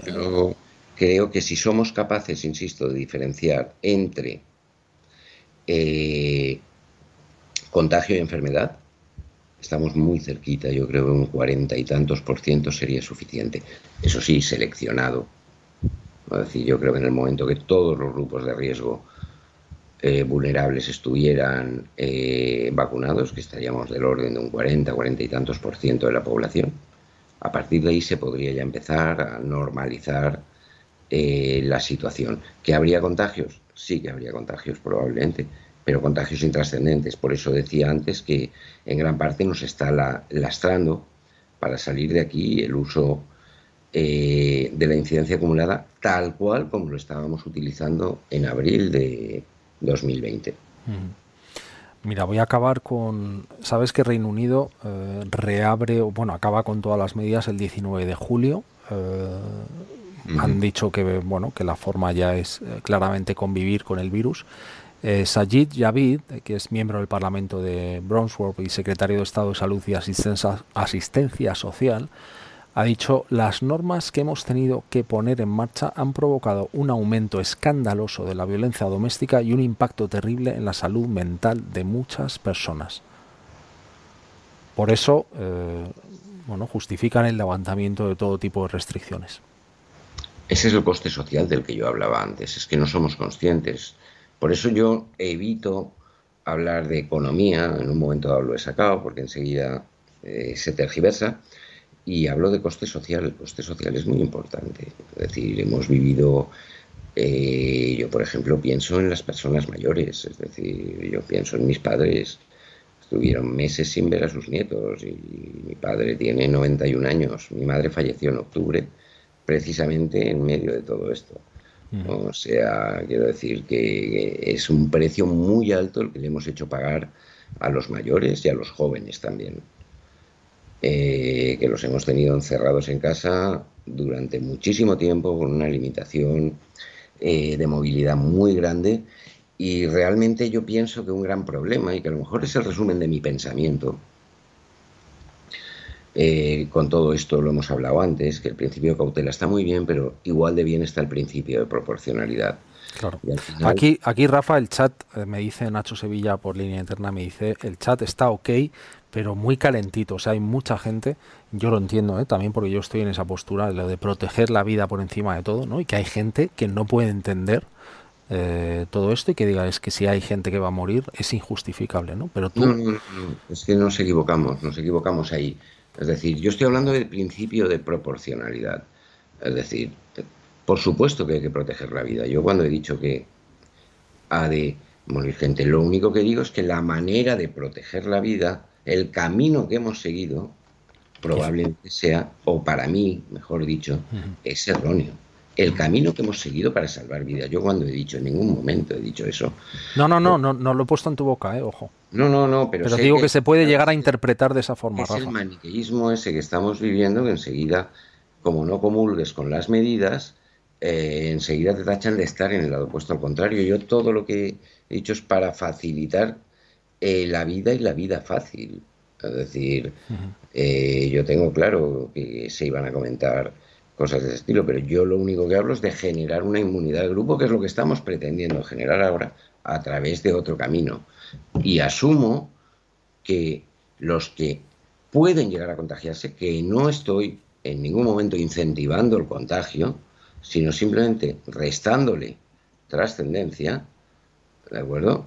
Eh, sean los grupos que, que tienen menor riesgo de sufrir enfermedad, para que eso pueda proteger a los grupos eh, a los grupos más sensibles. Pero no es algo que pienso yo, es algo que piensan muchos epidemiólogos. Has hablado de Bayus, de Martin Kuldorf, de un montón de, de epidemiólogos, inmunólogos, que piensan eso. Yo en ningún momento he hablado de que tenga que morir gente. Es decir, yo siempre pongo el ejemplo, no es una enfermedad transmisible, pero se nos hace la piel muy fina. ¿Cómo permitimos que muera gente, por ejemplo, en accidentes de tráfico y no cerramos las carreteras?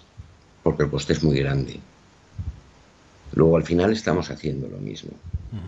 Es decir, el coste social es muy grande. No es asumible. ¿Qué hacemos? Ponemos medidas que limiten lo más posible esas pérdidas. Pero sabemos que no podemos vivir sin carreteras. Pero los accidentes de tráfico, claro que se pueden evitar. Pero el coste es muy grande. Rafa, ha sido un placer, eh, bueno, este tiempo que me has dedicado. Eh, yo, como le decía a la gente esta semana, yo estoy más cañado, sigo reflexionando. Para mí es un gusto poder escuchar diferentes puntos de vista al mío, con respeto, educación y sobre todo que me ayuden a, abrir las miras ¿no? y contemplar otras cosas. También me quedo con muchas preguntas dentro, eh, preguntas que me guardaré para mí, ¿no? pero que me hacen reflexionar eh, sobre también lo vivido y, bueno, quizás en algunas cosas también decir, oye, yo me he equivocado muchas veces en ciertas, en ciertas cosas, en otras creo y seguiré manteniendo eh, mi postura, ¿no? Pero siempre bajo el respeto y, creo que es la premisa de este programa. Yo te, yo te agradezco enormemente, Rafa, el tiempo que nos has dedicado y, ojalá eh, sigamos en contacto y, podamos salir de esta lo más pronto posible, de la mejor manera posible. Seguro que sí. Pues muchas gracias a ti y nada, ha sido un tiempo muy agradable. Rafa, muy buenas noches. Te quiero hacer entrega, por supuesto, antes de que me olvide, porque si no, eh, del parche de respetable. Eh, siempre te lo haré llegar para que bueno, pues lo muestres en tu bata, si es que usas bata, y si no, pues que te lo pongas donde quieras, eh, para saber que has estado por aquí. Eh, más de 2.500 personas en línea, muchísimas preguntas, pero bueno, he intentado cubrir lo máximo posible. Y, bueno, pues si se quedan cosas en el tintero, siempre te invitaré a volver. Muchísimas gracias. Muy buenas noches. Muchas gracias. Rafa, gracias. Bueno, y llegamos al... Final del programa de hoy, lunes, eh, y deciros que eh, Iñaki Piñuel, ya sabéis, mi jefe es un psicópata, eh, vosotros lo habéis pedido, estáis muy interesados en tratar el tema de los psicópatas integrados y por eso he invitado a Iñaki Piñuel, que es uno de los grandes expertos en el tema, aparte de muchas otras cosas, pero vamos a hablar de eso este miércoles, así que si todavía tenéis ganas, aquí os esperamos. Muchísimas gracias por estar ahí. Acordaros de suscribiros, compartir el programa si os ha gustado y eh, comentarlo con vuestros amigas y amigos. Y si estáis en formato podcast, pues buenas noches, buenas tardes. Eh, para, para, todos aquellos que nos estéis escuchando a cualquier hora, ¿no? Eh, gracias por estar ahí.